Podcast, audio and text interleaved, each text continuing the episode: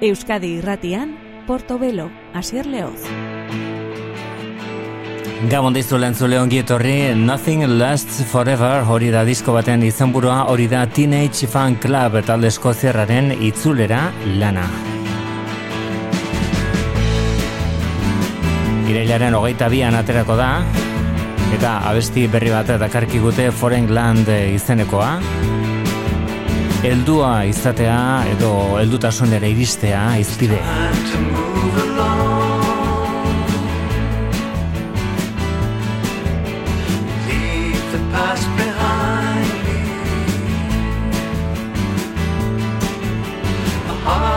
like a stone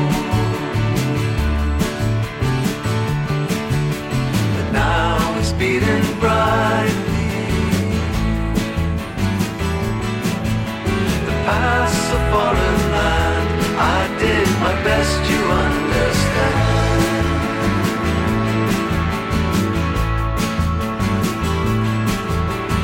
Beneath the moon and stars, I loved her most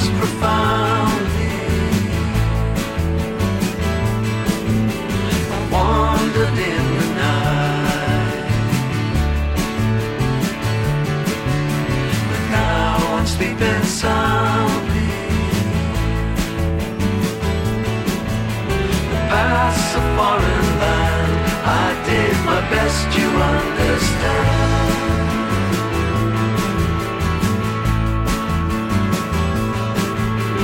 Past a foreign land, I did my best, you understand.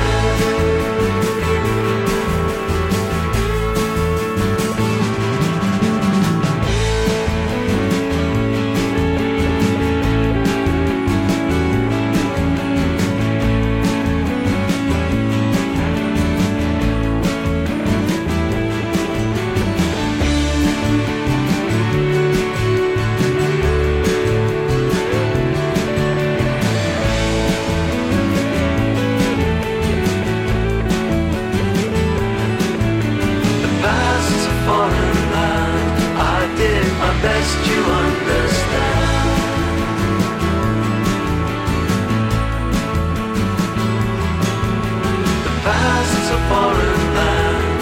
I did my best, you understand.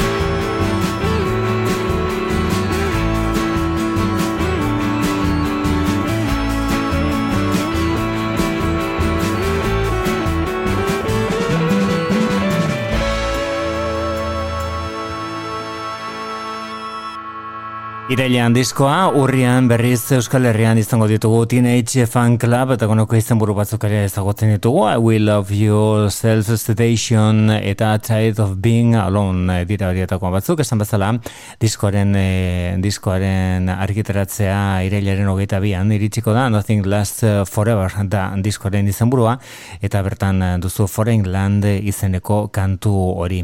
Erabateko aldaketa egin dugu orain Forling izeneko lan e, interesgarri eta goxo baten eskutik e, Meg Bird da horratzen dugun artista eta bere kantu honek Ashes Ashes du izena.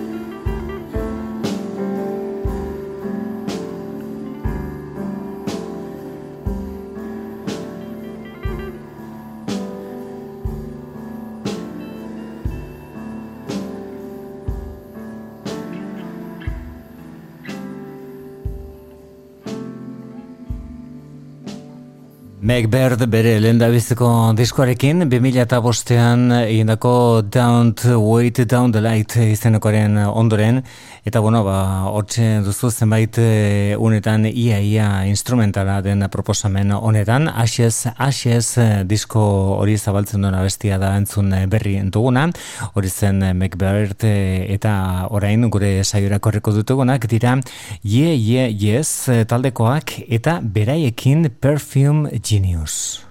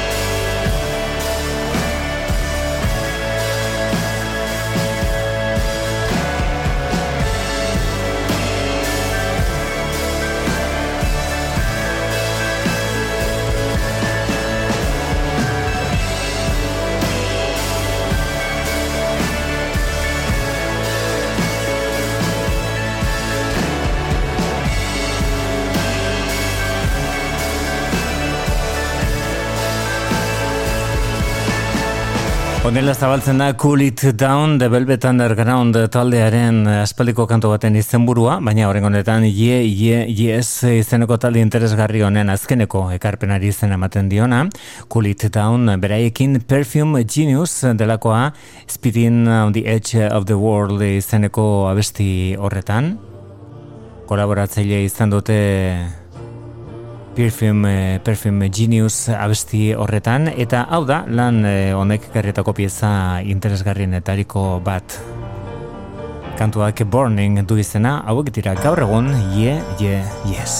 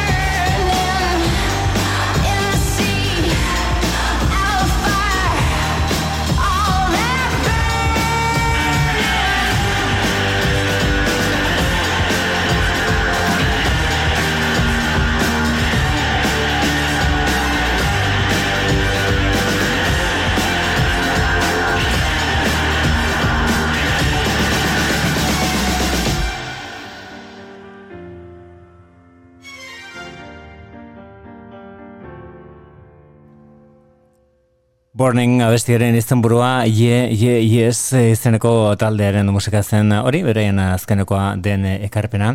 Bestenek Oh Me, Oh My du izena, eta Lonnie Holly izeneko artista batek ekarri digun berarekin, eh, lan honetan kolaboratzile ditu, tamaina eta izen ondiko musikariak, Bon Iber eta um, More Mother um, bi aipatzearen, edo Sharon Van Netten ere hemen azaltzen da, eta orain entzongo duguna beste honetan, nor eta Michael Stipe da kolaboratzaile kantatzailea, elkarrekin kantatutakoak Oh Me, Oh My du izena, hau da diskori izena ematen diona bestia da.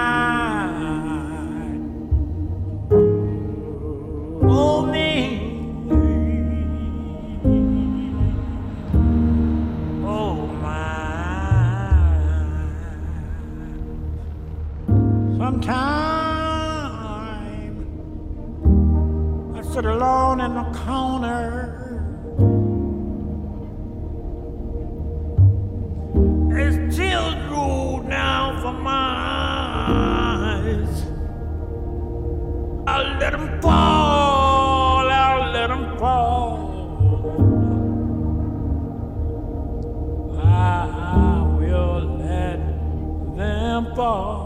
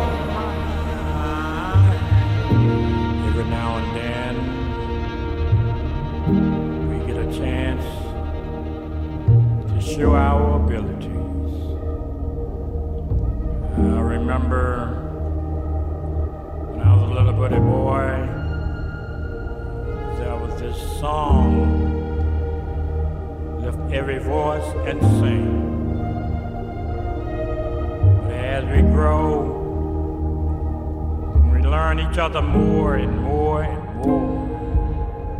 We learn how precious life is.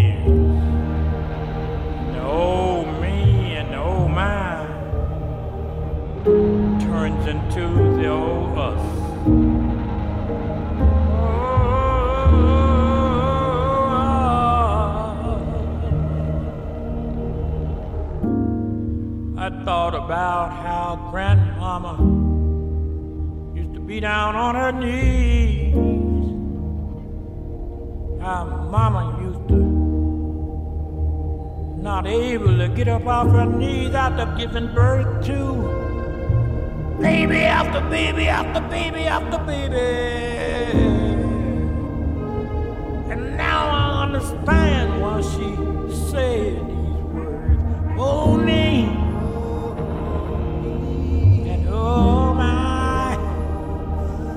A manner, in a thankful way. Every day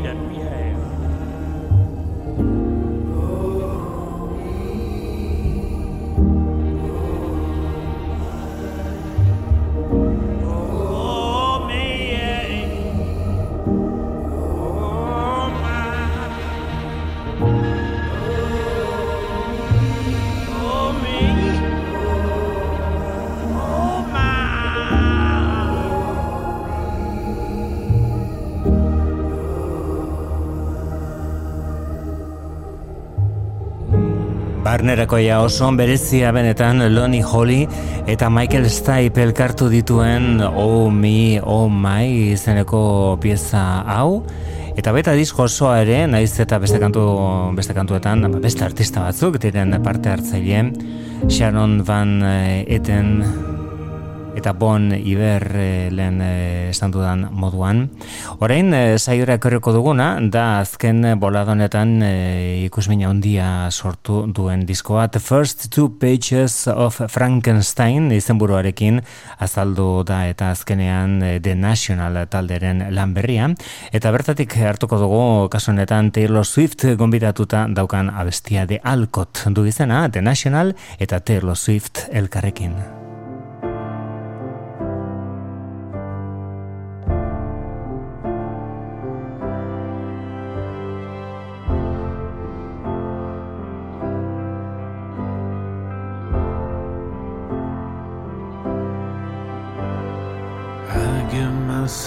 Twisted in threads to meet you at the icon. I go to the corner in the back where you'd always be. There you are, sitting as usual with your golden notebook. Something about someone who used to be me. And the last thing you wanted is the first thing I do. I tell you my problems, you tell me the truth. It's the last thing you wanted. It's the first thing I do. I tell you that I think I'm falling back in love with you. I sit there silently waiting for you to look up. I see you smile when you see it's me.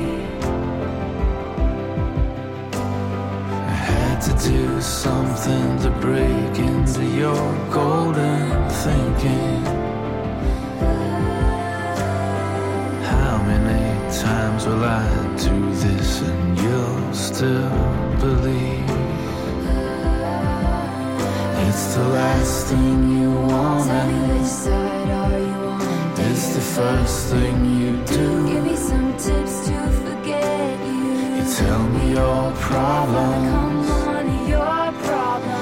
tell you the truth. Could it be easy this one? It's the last thing you wanted. It's mine is a land. It's the first thing I do. Do my love and abet you? I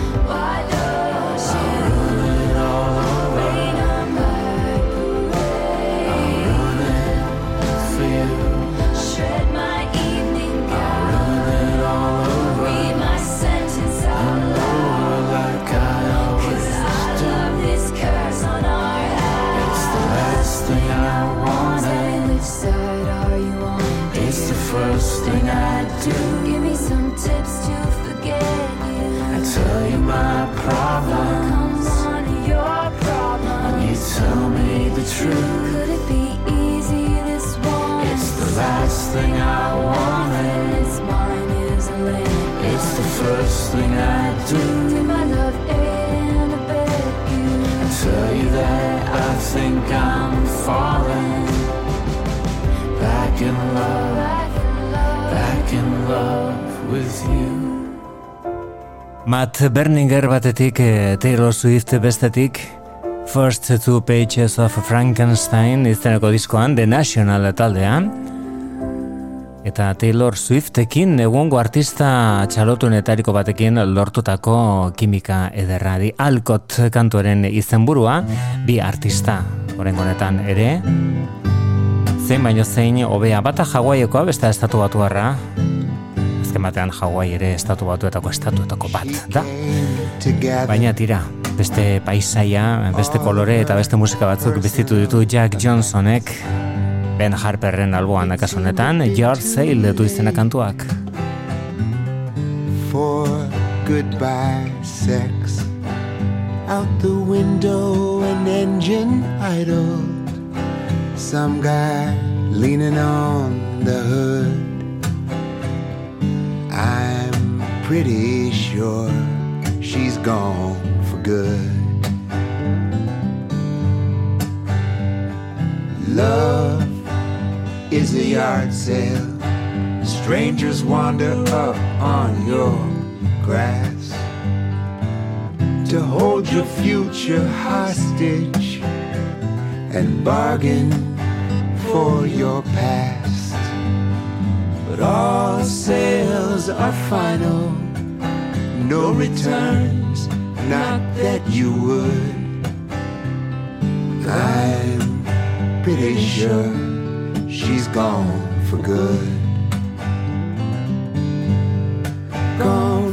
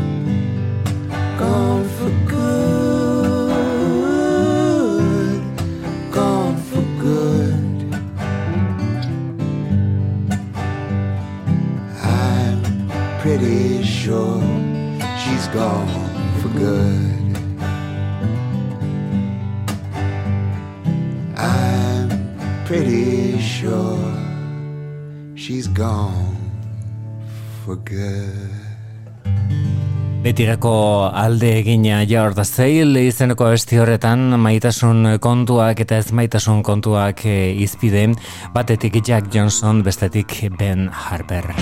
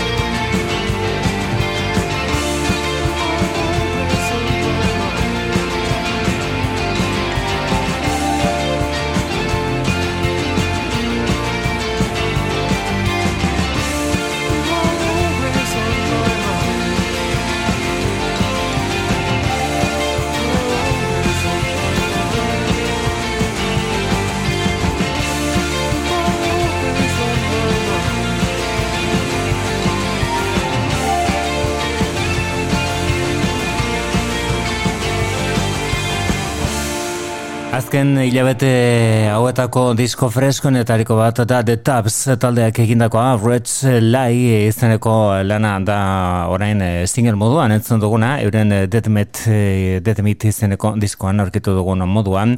Red Lai beraien eh, abesti ezagunenetariko bat The Smiths talderen estiloan dagoen arren bete-betea baina hori ez da edo horrek ez du zertan eh, txarra izan eh, bueno izan ere.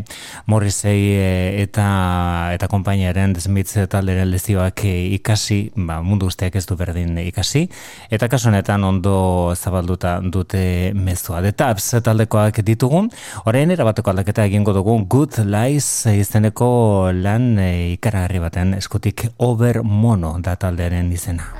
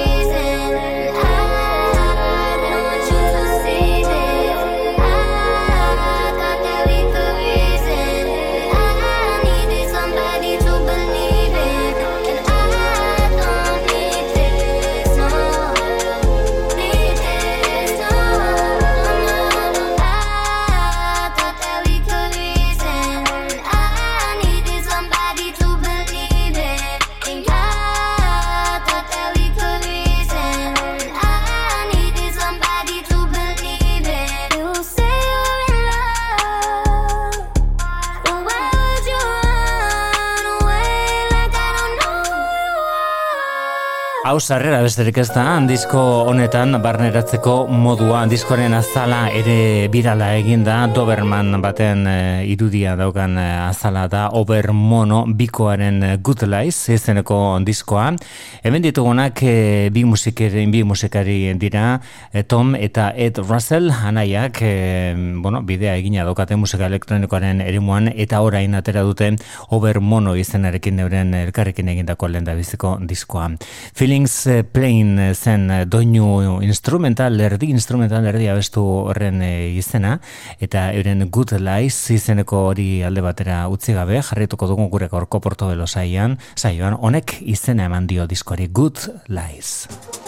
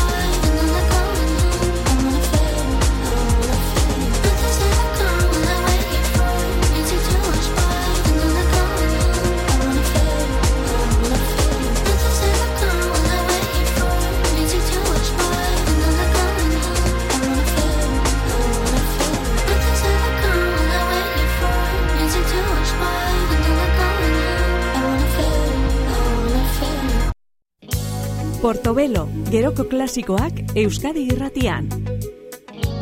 Gure gaurko bigarren ordua ezin bestekoa da Tina Turnerrek eh, abiatuko du. Aike Antina bikoarekin bizitutakoak eta guztiak ez ziren musikalak gainditu nahian. Bila bederatzen eta laurogeta lauan aurrerapen abesti honekin azaldu zen Tina Turner What's Love Got to Do With It. Zein zer ikusi dauka maitasunak eh, horrekin bizitutako tratu txarrak salatzeko modu bat zen, egunero eta urtero bizitutakoak Ike Turner senarra alboan zuela. Gaur gogeratuko duguna, da Tina Turnerrek orentxe bertan gardu duen galdu dugun artista itzela, erreferentea, bere mila bederatzen eta lauro eta lauko diskoan Private Dancer.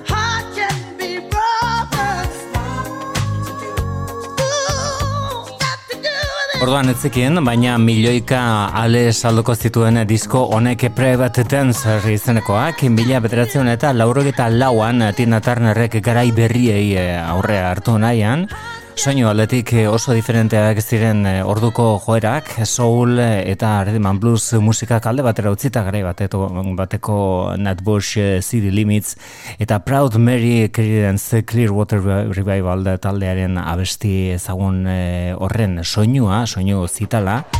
Bueno, ba, apur bat alde batera utzia zeukan etikindatar nerrek mila bederatzeun eta laurogeta lauan. Sofistikatua,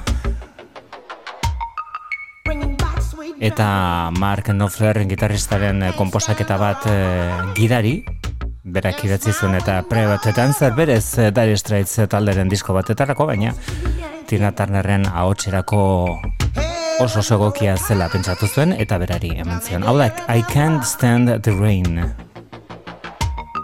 How sweet it used to be.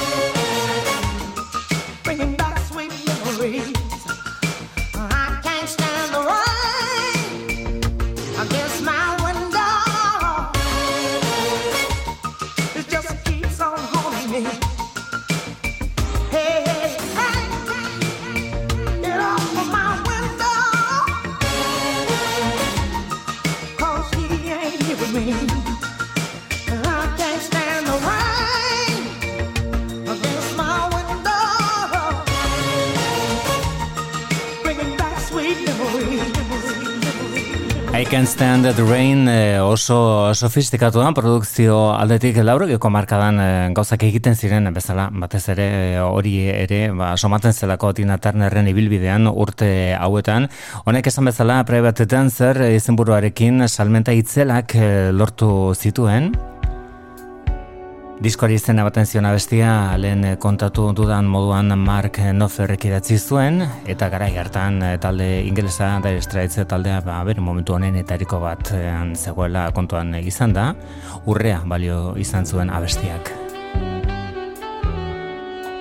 Ana Mae Bullock estatu batu barra atenezin jaioa eta aste honetan hil egin zaigun artista haundi ari gara gaur gogoratzen Tina Turner, baina bere alderdirik eh, bueno, laurogeko amarkadakoena nola baita esateko, horrek nola definitu baldin badezake musika estilo bat hau da Proud Mary, River Deep, Mountain High eta beste hainbat soul eta rock ariketa alde batera utzita, irurogeiko eta irurogeita amarrako amarkadak alde batera utzita, laurogeikoan buru belarri.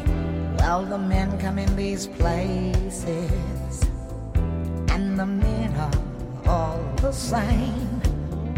You don't look at their faces, and you don't ask their names.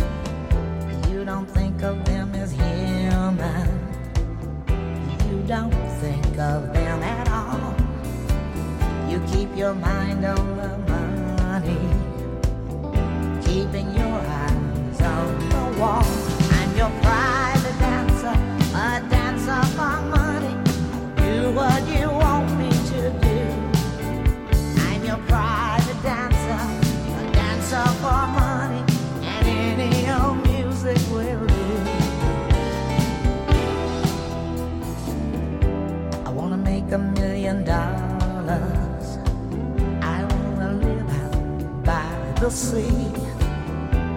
a husband and some children.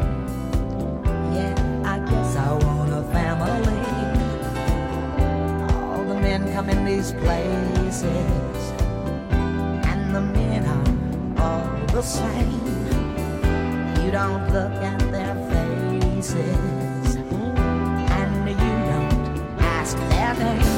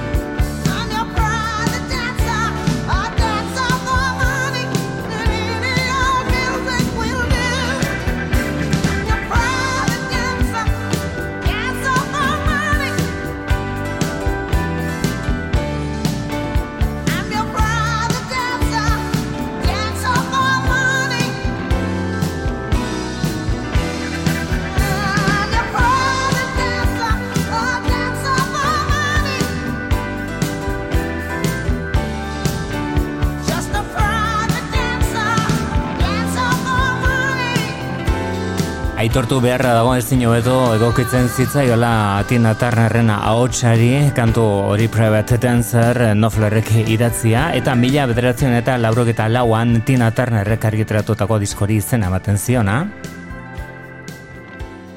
Bertan bazegoen berea etzen beste abesti bat Al Green handiaren Let's Stay Together klasikoaren irakurketa berri bat onela egin zuen dotore asko Tina Turnerrek.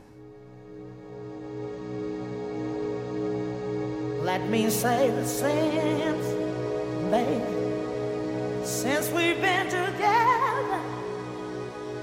Ooh, loving you forever is all I need. Let me be the one you come running to. Oh.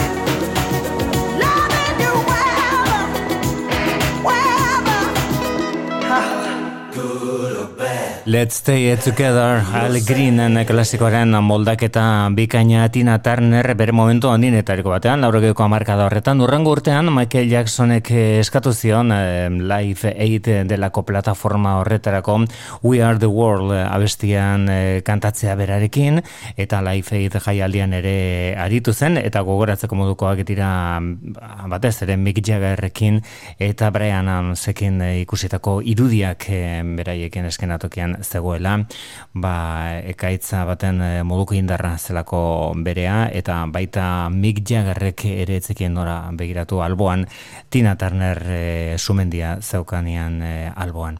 Bueno, ba, praibatetan zer ari gara gogoratzen, eta diskonen garaian, gutxi gora bera, Tina Turnerrek e, galdu genuen beste artista handi handi batekin, e, David Bowierekin egin zuen Tonight izeneko abestiaren moldaketa bat, zuzenean bakarrik, eta hori orain entzungo dugu Birminghamen e, Inglaterran e, dagoen nek izeneko aretoan jasoa, mila bederatzen eta laurogeta lauan. Tonight kantuan Bowie eta Turner.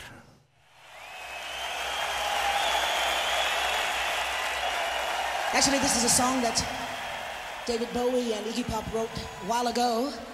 And David and I recorded it on his last David Bowie Tonight's album. We're going to do that together tonight. I want everybody, listen, I want you to sway with me, and we're going to sing it together tonight. Come on. Come on, everybody. We're going to do this one together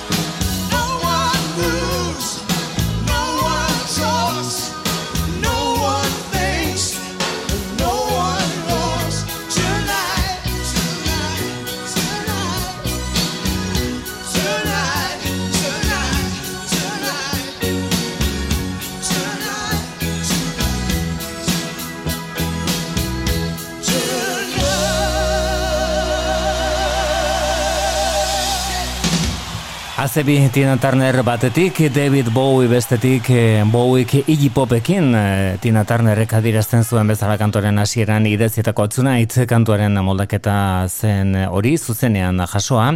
Orain entzungo duguna beste hau prebetetan zerizeneko diskotik irten gabe, entzun duguna ere edizio berri batean edo lusuzko edizio batean eh, irten zen, da Better Be Good To Me izenekoa Tina Turnerren alderdi, bueno, ba, kasu honetan, Eh, rock and rollarekin lotuagoa dagoena balada kalde batera utzita.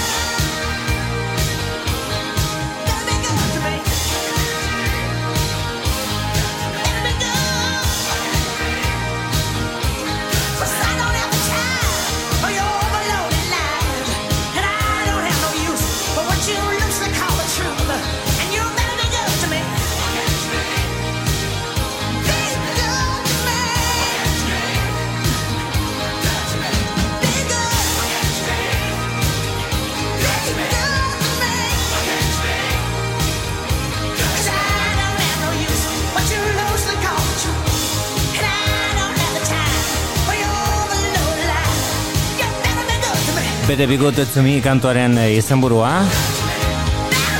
Laurogeko amarkada izan zen eh, Tina Turnerrentzat garrantzia handikoa salmentei dagokionez, batez ere eta begiruneari errespetuari dagokionez, lehen da bizik gramisaria lortu zuen, Eta gero etorri zen We Are The World grabaketa. Eta handik eh, urte betera Private Dancer izenekoaren ondoren beste disko bat ere aterazuen lehen da bizi. Mad Max Beyond the Thunderdome izeneko pelikula horretan, Mel Gibson protagonista, bueno, ba horren zuen izan zen, bere kantua We Don't Need No The Hero izeneko horrek ere gramisaria eman zion, eta baita urrezko globoa ere. Eta gero etorri zen, laurogeta seian, e, ba beste disko harrakastatxu bat, Break Every Rule izenekoa, orduan ere ingalaterrako bat ez ingalaterrako artista handiak e, tartean zituela Phil Collins, Eric Clapton, e, entzun dugun David Bowie, eta Steve Winwood e, tartean, ba, typical mail, eta Two People bezaloko besteak egin zituen oso ezagunak, eta gero bira ere egin zuen, eta birari bereziki arrakastatsua gertatu zen. Orain e, gogoratuko duguna, da diskorrekin lotuta, gero, denboraren poderioz plazaratu diren e, hainbat ediziotan aurkitu ditugun e, kantu bereziak eta bitxiak e, zenbait kasutan zuzenean jasoak, entzongo duguna esate baterako, typical mail izenekoa laurok eta zortzian jaso zuen, Brasilien e, Rio irian, eta nola baita erakusten du, nolako indarra zuen eskenatokia gainean Tina Turnerrek. Typical mail.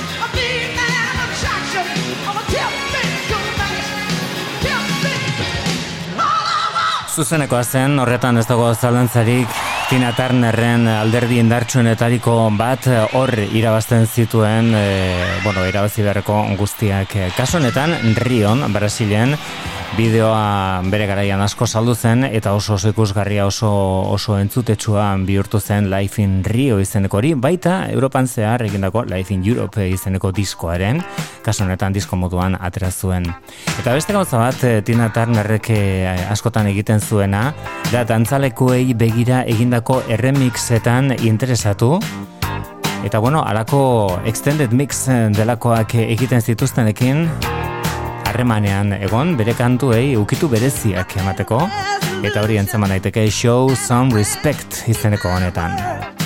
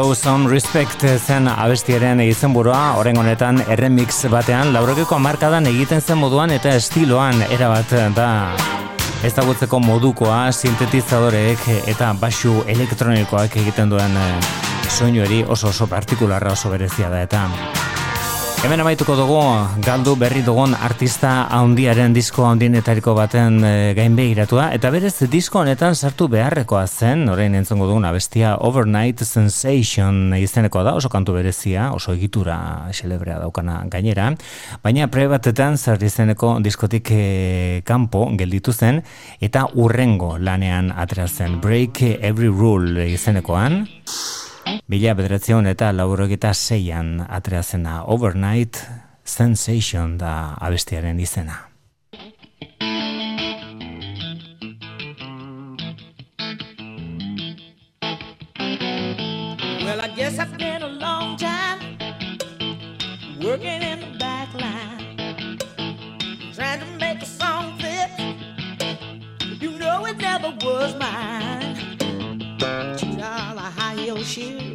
Honky tonk dress, and the rhythm and the soul reviews. I had a dream, I guess.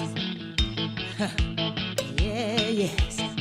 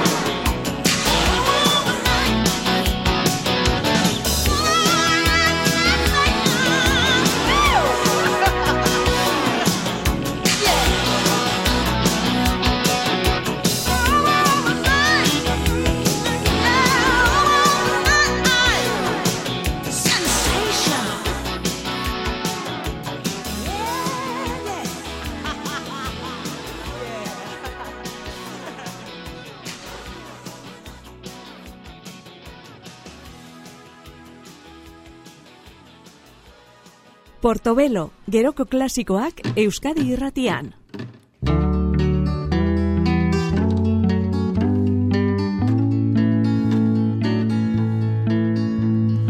I know what you're gonna say, I don't wanna hear it anyway. I hear the mariachi play Randy Newman's I Love LA. You say California is just a movie. New York is real, New York is groovy. Don't need to tell me what makes a city, what makes it pretty, what makes it shitty. I've been in shitholes, I've been in ghost towns. I never felt home until I found a beautiful jacaranda. A beautiful jacaranda. A beautiful jacaranda. A beautiful jacaranda.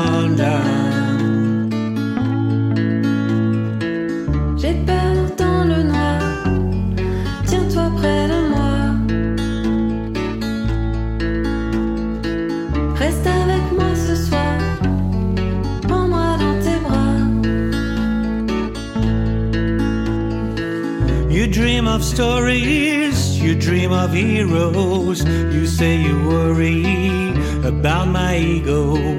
I get the message loud and clear, but I wish I saw you standing here at a beautiful jacaranda. A beautiful jacaranda. A beautiful jacaranda. A beautiful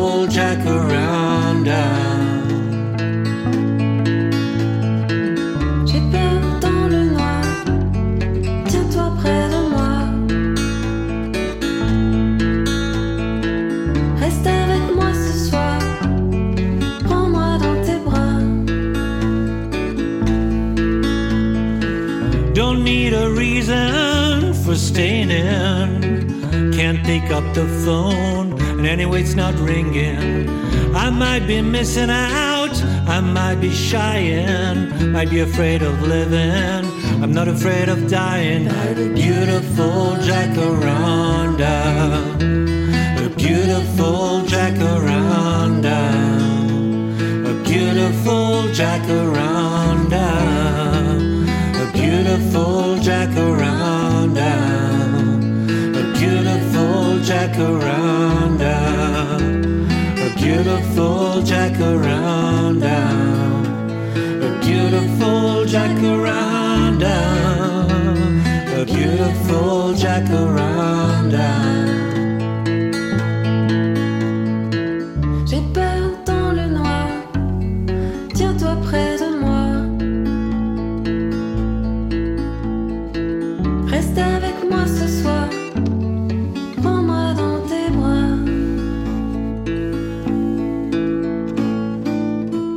The Portable Herman Dunn izeneko diskoaren bigarren alea egin ondoren, Herman Dunn eh, frantsesak orain Undiscarded Jacaranda izeneko abesterekin eh, ditugun, beraien lan berri bat izango denaren aurrerapen abestia da entzun berri duguna, eta orain eh, gure saioan entzungo ditugunak jolatengo estatu batu dira, beraik izango dira gure gorko saio honi amaiera emango diotenak, euren This Stupid World izeneko lan bikainarekin zenbaitunetan eh, baita zaila ere, baita latza ere, hori izaten da eta talde honen eh, estiloa, eh, soinuarekin eta zerraterekin jolasean ibiltzen dira eta askotan Aira Kaplan eta bereak orain entzongo dugun kantua, berein lan berri honetan dago eta Fallout du izena, hauek dira joratengo estatu batuarrak eta euren This Stupid World disko berria. Besterik ez, ondo izan datorren asteburur arte agur.